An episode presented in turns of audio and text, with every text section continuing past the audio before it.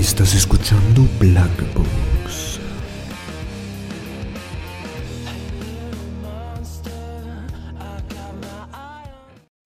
Hola, ¿cómo están? Sean bienvenidos a un nuevo podcast, un nuevo podcast dominical. Espero que la estén pasando bastante, bastante bien. Yo soy Esteban, como ya sabrán, y estoy aquí con mi amigo 100% lojano, como siempre, Luis. ¿Cómo estás? Muy bien, Esteban. Muy buenos días, tardes o noches, desde la hora que nos vean. Aquí feliz de contar con un nuevo episodio. Eh, hoy tenemos la oportunidad de conocer a un gran artista de los más importantes de la escena nacional e internacional. Eh, es para mí un gusto invitar a Álvaro, Álvaro Bermeo. No sé si nos puedes saludar, Álvaro. ¿Qué tal muchachos? ¿Cómo están? Eh, un gusto, un gusto también para mí estar aquí.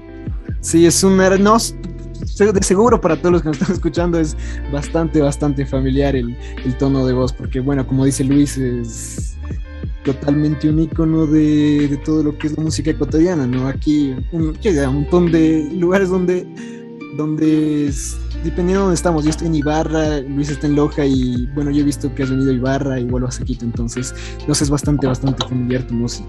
Pero bueno, Álvaro, ¿cómo estás? ¿Qué tal? ¿Cómo va todo? ¿Qué tal va? ¿Cómo va la carrera de solista? Las canciones.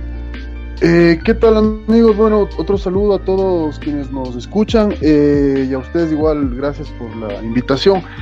Eh, va bien, o sea, vamos tocando, haciendo lo que yo más amo en la vida, o sea, que es, para mí el motor es tocar y tengo la suerte que ese tocar me lleva a diferentes lugares, que hay gente que, se identifica con las canciones, con, lo que yo hago y mientras no pare eso, yo obviamente voy a ser feliz.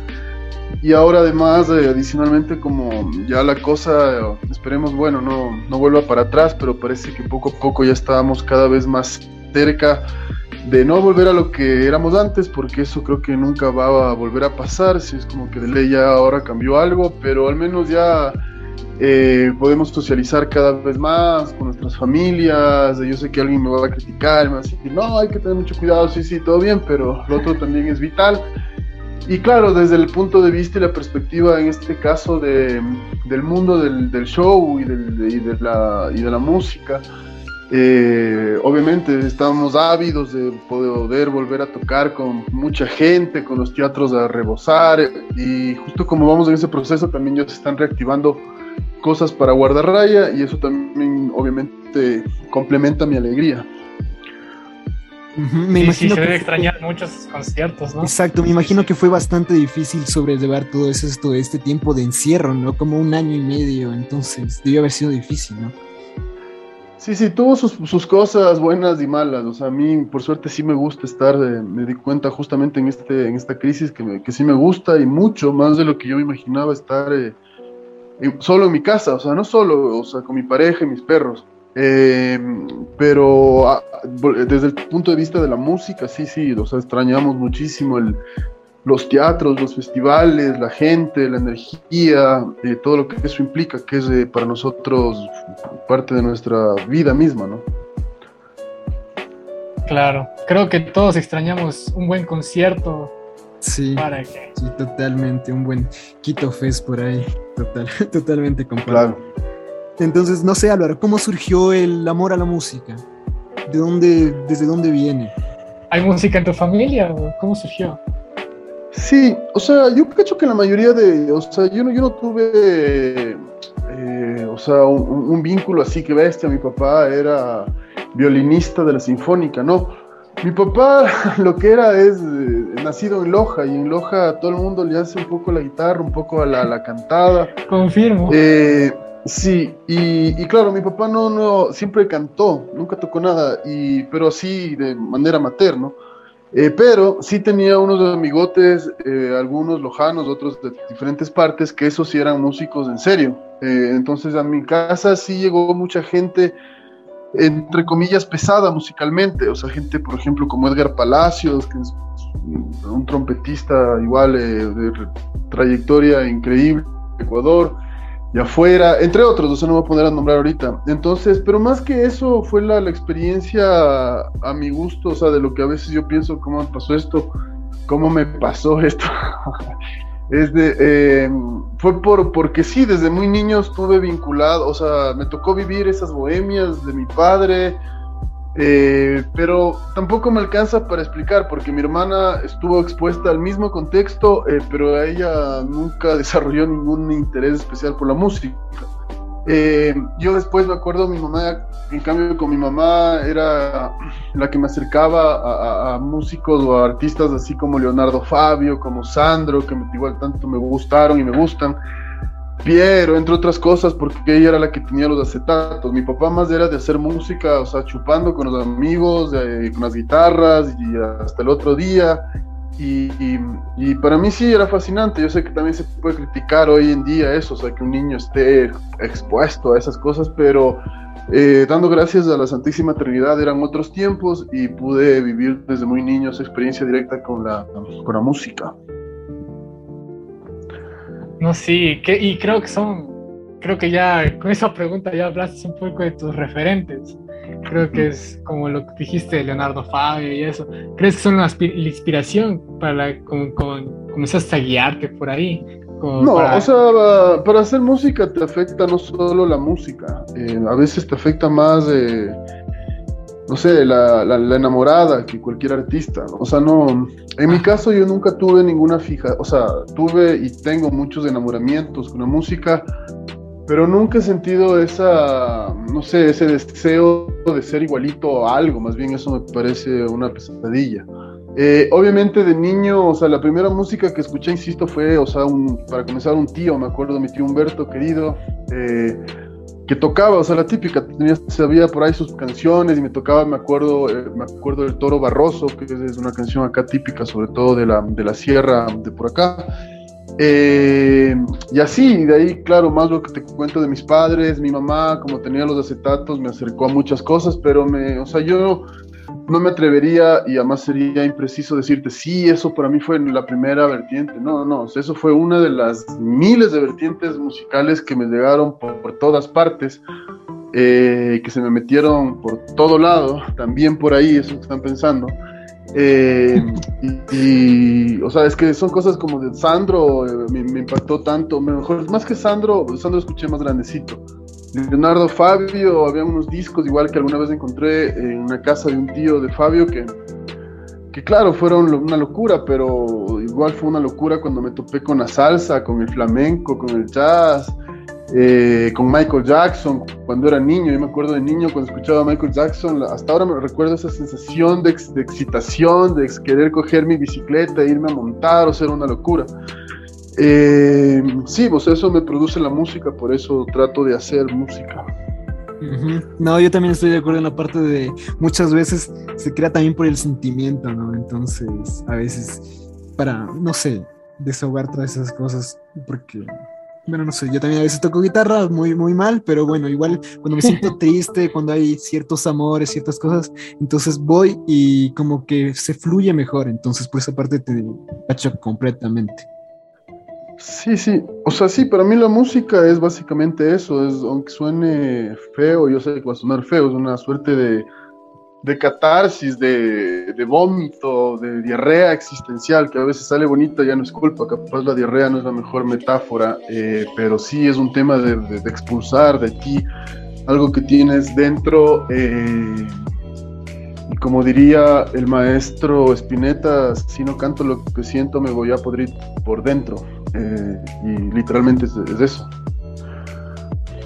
Qué buena frase. No la había escuchado, pero no me cuento. Totalmente. Y bueno, y Álvaro, ¿qué consideras qué tan difícil sería destacar en, nuestro país? Por ejemplo, no sé, alguien nos está escuchando y alguien quiere ser músico, por ejemplo, ¿no? Pero tiene miedo, ¿no es cierto? Por la situación, ya sabes, ¿no? Situación económica que, y todo lo que conlleva eso, ¿no? ¿Qué tan difícil sería? Eh, es que no te puedo dar eso, no te puedo contestar eso porque obviamente eso no tiene una medida y yo tampoco es que lo sé, o sea, no te puedo decir, eh, eh, sí, ¿sabes qué? Tiene un 7 sobre 10 de, dificultad, o sea, y si existe esa medida, yo no tengo la más puta idea cuál será.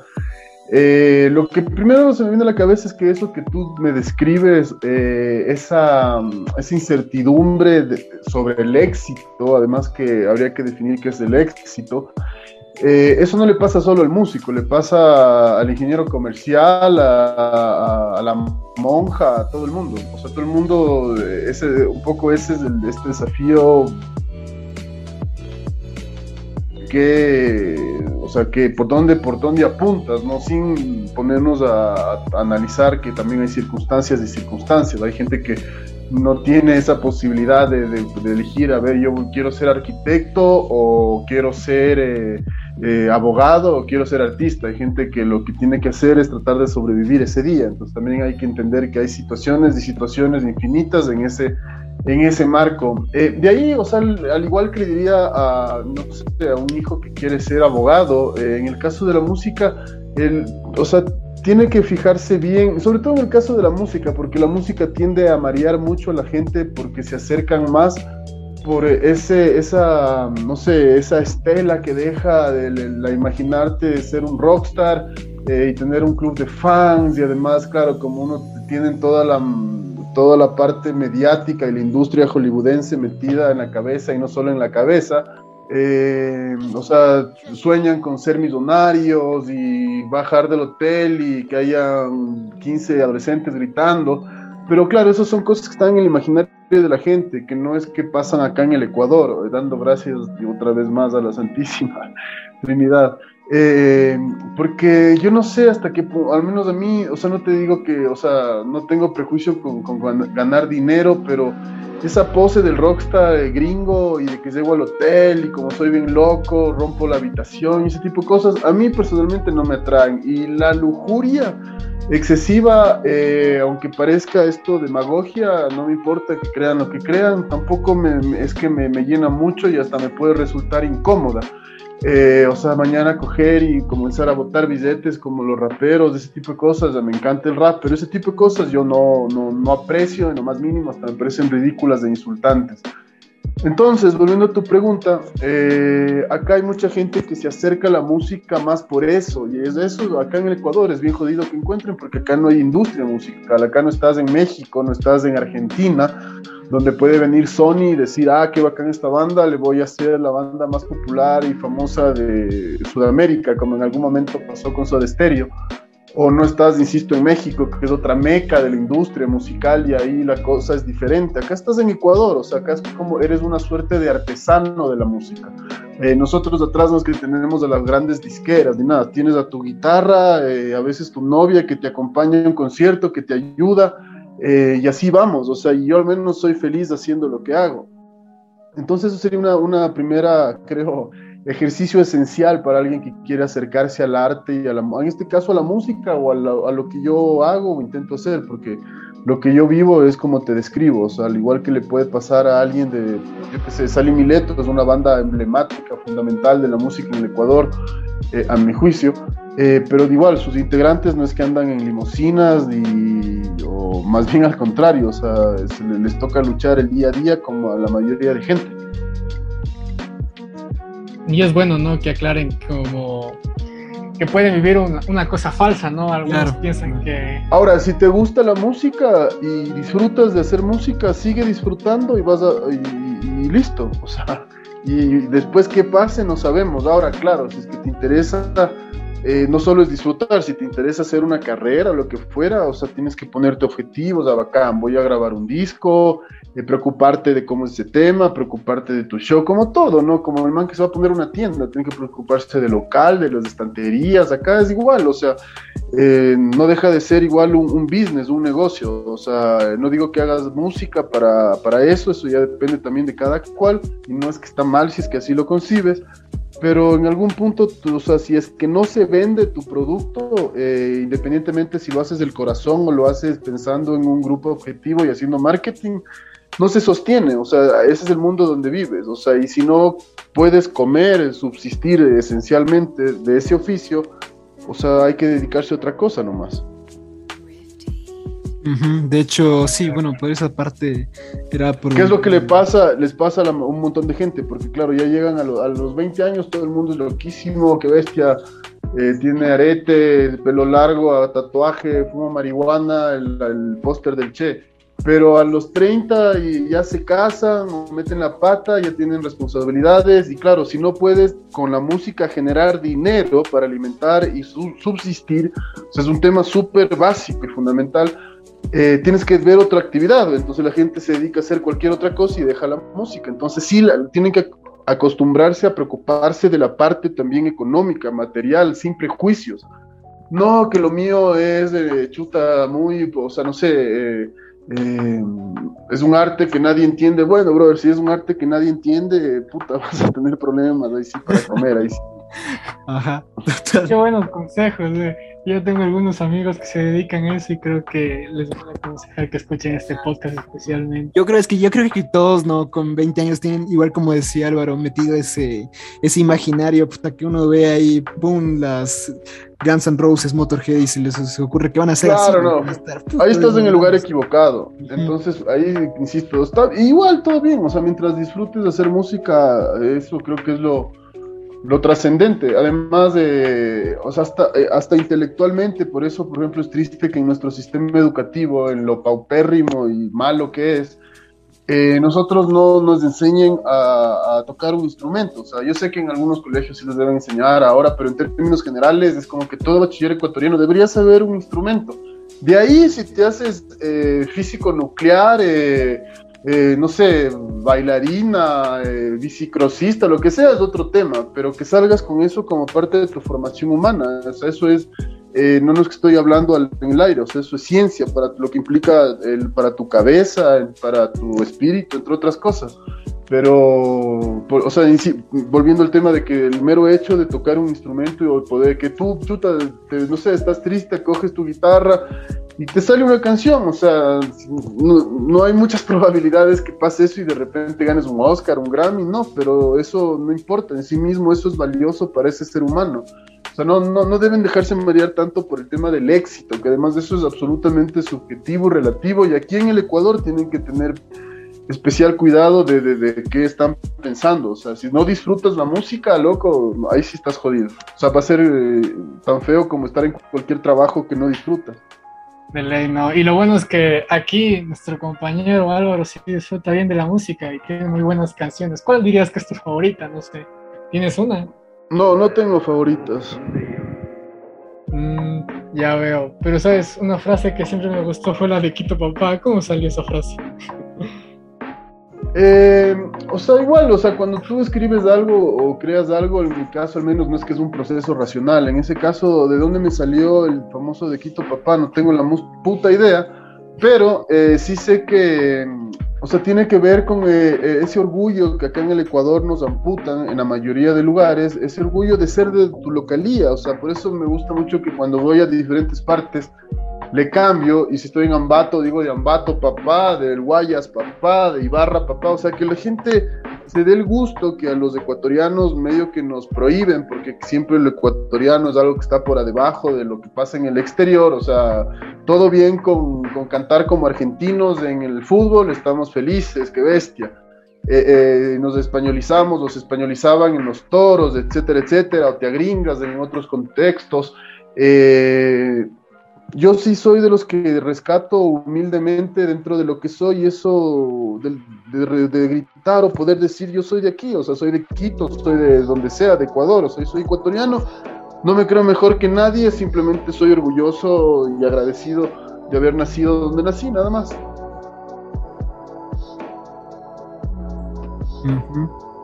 Sí, total.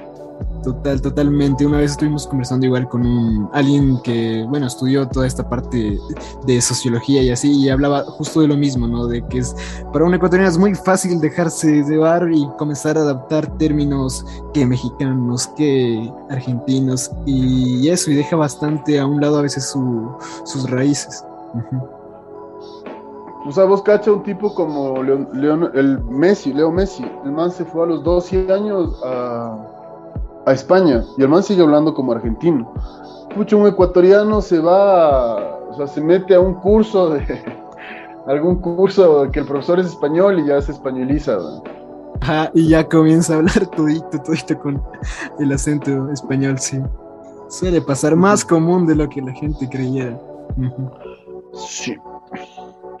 Y respecto a la, bueno, la música ecuatoriana, eh, en tu, a tu parecer, o bueno, con la experiencia que tienes de Guardarraya y de ti mismo, ¿qué tanto alcance internacional le has visto? O sea, poco, pues eh, nosotros no tenemos industria. Eh, eso, eso la gente tiene que entenderlo. O sea, dime cuántas bandas de Paraguay conoces. Claro, cero.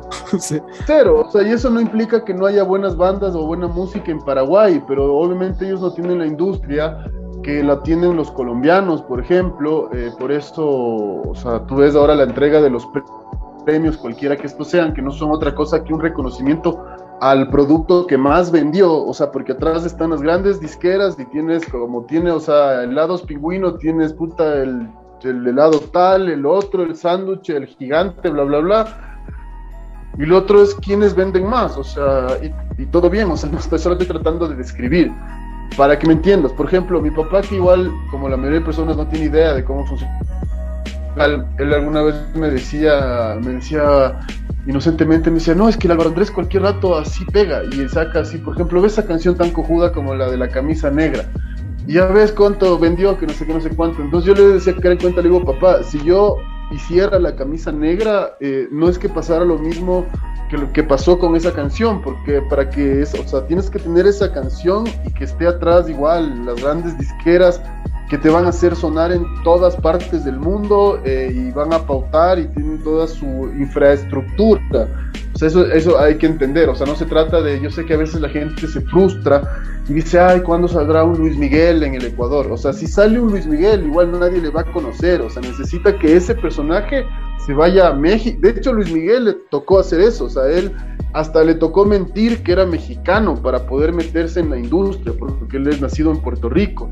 Eh, justo ah, hoy de mañana hablaba con mi novia o ayer sobre, me acuerdo, Ricky Martin, o sea, ustedes son capaz más chamos, pero Ricky Martin fue un personaje claro, era un famosito, que se sabía que era de menudo, pero era un personaje, podríamos decir, eh, totalmente de la media, ¿no? De los miles que habían en México, porque en ese tiempo igual había la industria mexicana que siempre ha sido poderosísima.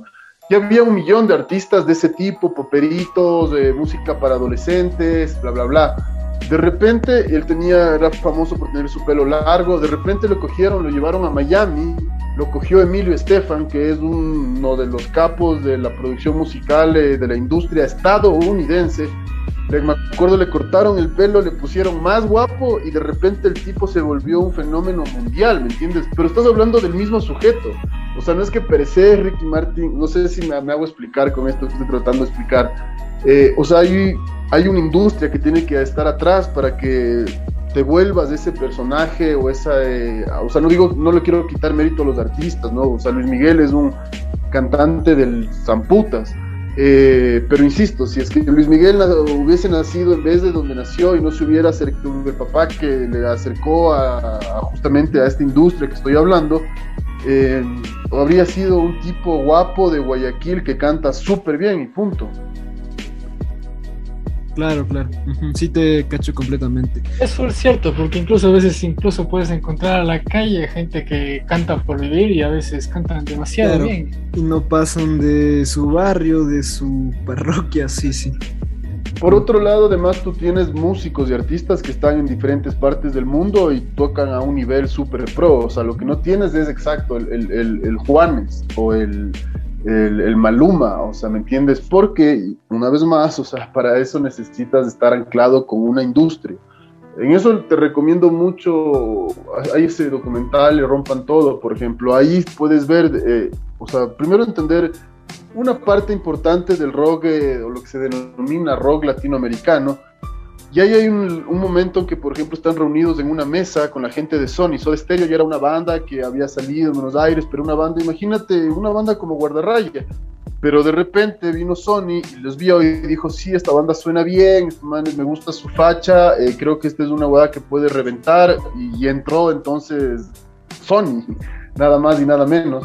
Y claro, ahí sí, ese rato apareces en todo lado, eh, toda la, toda la maquinaria mediática opera a tu favor, entonces te vuelves conocido, bla, bla, bla, en toda, o sea, es toda la infraestructura del show business que está desplegada en todo el mundo. Sí, tal cual Álvaro dijo, son o sea, de la palabra sí es artesano, completamente estoy de acuerdo. Pero que ese es el valor también, porque, o sea, nosotros tenemos esa peculiaridad. Lo que nosotros hacemos, eso no compras en cualquier lado. te puede gustar o no es otra cosa, pero es como comprarte una artesanía en Chordelec. Eh, yo qué sé, eh, o en cualquier país, en baños, yo qué sé, es algo que es único, o sea, que tiene su encanto porque es hecho a mano, no es hecho en serie, y ese tipo de magia también que tiene lo artesanal.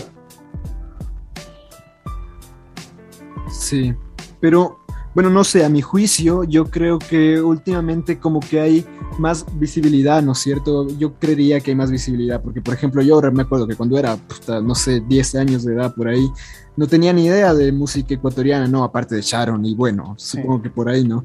Pero no tenía ni idea, pero últimamente me parece, yo creería, no sé, tú qué opinas, pero que hay como que más visibilidad con estas cosas, como, no sé, como epicentro. Sin duda, sin duda. O sea, sin duda ahora hay mucha, una propuesta mucho más grande de lo que había, yo qué sé, en los años 90, ni se diga en los 80 eh, que al menos en los 90 y en los 80, salvo casos de excepción que sí habían, eh, lo cool era hacer, eh, tocar los Rolling Stones y parecerte a Mick Jagger.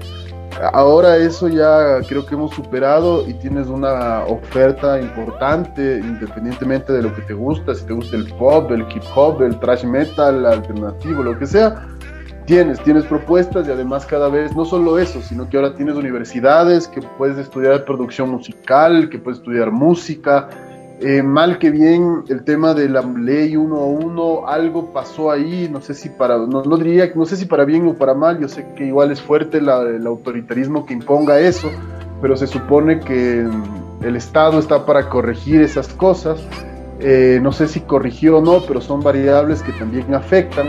Eh, etcétera. Tienes más cultura, si se quiere, en el sentido que la gente ahora cacha enseguidita las bandas de que Sudacaya, que Guardarraya, que no sé qué, que no sé cuánto, o sea, enseguidita eh, que la máquina, que da pan, o sea, eh, tiene, eh, tiene en su cabeza las bandas ecuatorianas, te pueden gustar o no, eso es otro tema.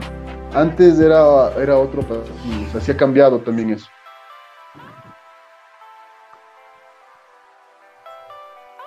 Sí, totalmente. Es igualmente como dices, como digo antes, igual no conocía nada, pero poco a poco, poco a poco se va conociendo Y bueno, y te das cuenta justo en ese, en esa elipsis, ¿no? Comparando tú antes y después, que a Ecuador no le faltan artistas, como decías, hay, hay un montón. Y el problema es, es justamente ese, ¿no? Porque de artistas de haber hay un montón y son bastante, bastante, bastante buenos.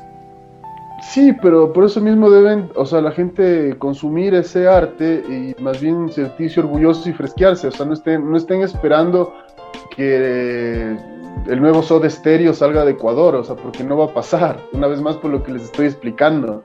Eh, eso no quiere decir que mañana, lo que puede pasar, y de hecho hay ahorita más de un ecuatoriano que está en México, tratando, ahí está el Darío Castro de Verde 70, está el Mauricio Samaniego, se fue la Paula Navarrete, si no estoy mal, buscando oportunidades allá, y eso está bien, porque allá sí hay industria, o sea, allá donde te coge alguno de esas, acá ni siquiera hay sellos de disqueras, ¿me entienden? Eh, allá sí los hay, o sea, más México es México, México en cambio es la meca de la industria latina, pero históricamente.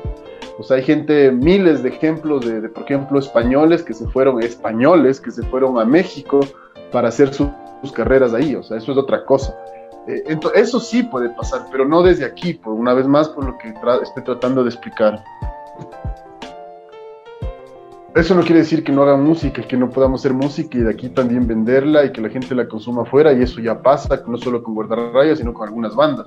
Pero claro, ya lo otro es lo otro. Y de ahí igual en festivales, Roga al Parque ha estado Mileto, eh, La Máquina estuvo en Argentina en, en, los festivales hace un tiempo, entre otros. O sea, eso, eso hace rato que pasa, o sea, o sea, las bandas ecuatorianas están en los festivales y se dan, o sea, dentro de lo que nosotros somos, obviamente. Hay que también que entender eso como un país eh, con sus limitaciones económicas, etc. Y como consumidor de música, ¿qué es lo que sabes escuchar más? De todo, trato de escuchar todo el tiempo de todo. Eh, a mí me gusta todo tipo de música y en todo tipo de música hay cosas que no me gustan. O sea, no, para mí no es un tema de géneros. Eh, y, y, por suerte ahora, o sea, sí, me, me gusta mucho eso, que el Spotify me recomiende música, me gusta muchísimo sí es chévere eso del Spotify, pero muchas veces como tú dices, más recomienda a los promotores, a las industrias, entonces muchas de las veces... No, pero el algoritmo, ten cuidado de no poner las huevadas que te piden tus amigos y, y vas a ver que el algoritmo funciona. sí, sí, tiene, tiene todo. ahí, cuidado con poner fiesta latina. El, ahí, ya, ahí obviamente ya se te va a torcer el algoritmo. Claro. Y entonces, eh, totalmente. Estoy de acuerdo totalmente. Bueno, ya pasando a la parte de las preguntas, ¿no? Preguntas aleatorias, preguntas de... Y bueno, van a ser muy diferentes unas de otras, pero bueno, ahí vamos. Entonces, eh, Álvaro, ¿qué opinas del otro lado de la música ecuatoriana, ¿no? De parte ya súper criolla, tecnocumbia, eh, no sé qué más, pero... Aunque creo que ya la respondió antes, que él como que dijo que hay cosas buenas y malas, que no importa el género, entonces se enfocaría. O sea, sí, a mí, o sea, como te dije en un inicio, la música ecuatoriana, o sea, la música ecuatoriana con lo que es, o sea, la música vernácula, los pasillos, los albazos, de, eh, etcétera, eh, eso creo que es lo primero que escuché, o sea, una de las primeras canciones que tengo en mi mente es del Toro Barroso. Eh, y de ahí, claro, hay cosas que me parecen simpáticas, otras me parecen, me dan vergüenza ajena, pero eso creo que le pasa a todo el mundo. O sea, eh, a mí no me gusta todo lo que escucho, que, ay, porque es ecuatoriano, porque no me, o sea, eso para mí no tiene que ver. O sea, si me gusta, me gusta, y si no me gusta, no me importa. y no me gusta y trato de no escucharlo. Así que, y además que cuando me dicen la otra música, o sea, o sea, imagínate todo el abanico que implicaría la otra música, o sea, no sé, o sea, hay pop en el Ecuador, hay música ecuatoriana, hay música que le llaman chicha, eh, etcétera, o sea, el hay, hay rock pesado, etcétera, entonces siempre esas, la misma definición de música ecuatoriana es complicado, o sea, o sea, el rato que... Engloba mucho, claro, sí, sí. Te pongas, o sea, a pensar, o sea, ¿qué quieres? O sea, a priori si es nacido aquí, o sea, es música ecuatoriana, ah, no, te refieres solo a los pasillos, entonces guardarraya no es música ecuatoriana, por ejemplo, eh, etcétera. Entonces es, es complicadito ya cuando te pones a, a, pensarle. Claro, es algo que hay que ir desbloqueando poco a poco para, para ir saliendo como que de la caja y ir conociendo más parte del espectro. Claro, y como otra pregunta random, pregúntale la, la que dijeron en, en Instagram. ¿Qué opinas de la seguridad en Ecuador sobre las masacres? Andaban preguntando en Instagram. O sea, creo que, o sea, lo que más, o sea, obviamente es algo repugnante, tan repugnante como lo ávido de la gente por ver las, los últimos videos y las decapitaciones, y, o sea, es parte del mismo morbo y el mismo sistema violento en el que vivimos. Que, en que vivimos. Eh, obviamente lo que está pasando es una locura, pues, o sea, ¿quién se hubiese podido imaginar eh, uno no alcanza a entender por qué no se pueden controlar, no creo que obviamente estando afuera es fácil, o sea, no sé cómo será el asunto. Es obvio que algo tendrá que hacer el gobierno y muy, muy rápido y además de eso ya eh, las vidas no van a volver, o sea, y ahorita sé que hay más de 100 muertos y si sumas todo lo que ha pasado los últimos seis meses, que habrán unos 500 muertos, no sé. Eh, pero insisto, o sea, la gente también ahí cumple una parte bastante fea, que es estar ávida de consumir esa, esa noticia y esas imágenes y esos videos, que también hablan de una sociedad o de un ser humano, chucha, no sé, medio raro. O sea, si te llama mucho la atención ver, ver cabezas decapitadas. Claro, y reenviarlo a todos tus contactos, son más. Y reenviarlo, y además de mucha de esa gente se persina, eh, entre otras cosas, ¿no? Eh, no sé.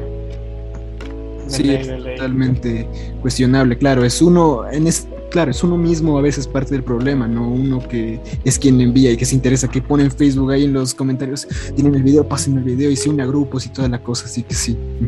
O sea, no, o sea, no quiero quedar de, o sea, comentario, o sea, medio, no, no sé si rosa es la palabra, pero eh, o sea, en verdad es algo que, deberíamos reflexionar, o sea, porque de alguna manera todos somos morbosos y todos consumimos, no exactamente ese tipo de, o sea, tan extremo. A mí personalmente no es por hacerme el, virgen, pero sí me cuesta y no trato de no ver porque me hace mal. Eh, o sea, yo hago un esfuerzo más bien por no ver imágenes de ese tipo tan fuertes porque me hacen mal. Eh, pero mal que bien, o sea, por algo el extra igual es el comercio o el, periódico más vendido. Eh, por algo los noticieros pasan tanta crónica roja. En carne eh, hay, hay, algo ahí que, no sé, dentro de lo que es el ser humano que, también nos pasará, que nos estamos como que ávidos de eso, ¿no? Por eso es tan ridículo y chistoso, o sea, por decirlo menos, que se censuren los senos de una mujer, sus pezones, pero ver a un niño flotando en el mar Mediterráneo muerto fresco y solo es una imagen que la pasas y listo. O sea, está todo al revés. De ley, concuerdo totalmente. Es que es parte del morbo de la gente. El ser humano es complejo en sí. Pero claro, pero cuidado, vean los pezones de una mujer, ¿no? O sea, ahí, se concentra toda la maldad de, a lo largo de la historia. En los pezones, porque además es tan ridículo que si yo, yo, me fui enterando eso más, más chance. Si le tapas los pezones, fresco. O sea, pero si se le ven los pezones, censurado, te cierro la página. Mal ahí, mal ahí. No, esos periódicos. Reflexioné en eso. Otra pregunta. Álvaro, a ver. La siguiente pregunta random. Siguiente pregunta, ¿norteño o puro? puro. ¿Algún artista favorito o banda favorita? ¿Pizza? No, no, banda o artista favorita. No, no tengo favoritos yo. ¿Y pizza favorita ya que pizza. Ajá, tampoco. No me pregunten nada favorito. Ah, ya. Es lo que dejan. Pizza que recomiendes. Entonces. Preguntaron algo, no lo escuché. Ah. sí, pizza que recomiendes entonces. Al Ananqué, en Quito el Ananqué. Bacán. Ah, ya. Buena, buena. Alguien pregunta, ¿cuándo nos hace el honor de volver a ir a la poli? ¿Cuándo inviten? ¿A la, Ajá, a la Politécnica? Politécnica. Eh, exacto, cuando inviten. Nosotros estamos ya ahorita incluso, o sea, no solo como Álvaro, sino como guardarraya también activados y nosotros donde, donde den de, traguito y comida, ahí estamos. Es bueno saberlo, es bueno saber. Así que igual ya lo mismo Ibarra, pero se repite la, respuesta. ¿Qué vas a decir, Luis? No, nada, eso, lo, lo que decías, todo bien.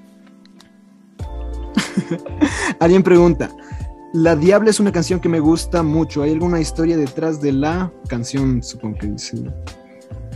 Por supuesto que sí, pero no les voy a contar. Ahí está. Quedó, queda como secreto. Bueno, eso supongo que tienes alguna otra pregunta ahí, Luis. No creo, ¿verdad? No, se acabaron, pero. ¿Te gusta el fútbol? saber la opinión de Sí me gusta el fútbol, pero, o sea, cuando toda la vida fui súper futbolero, súper futbolero. Eh, pero de un tiempo acá me dejó de, o sea, es como que primero ya no juego, antes jugaba todo el tiempo eh, por un problema en la rodilla.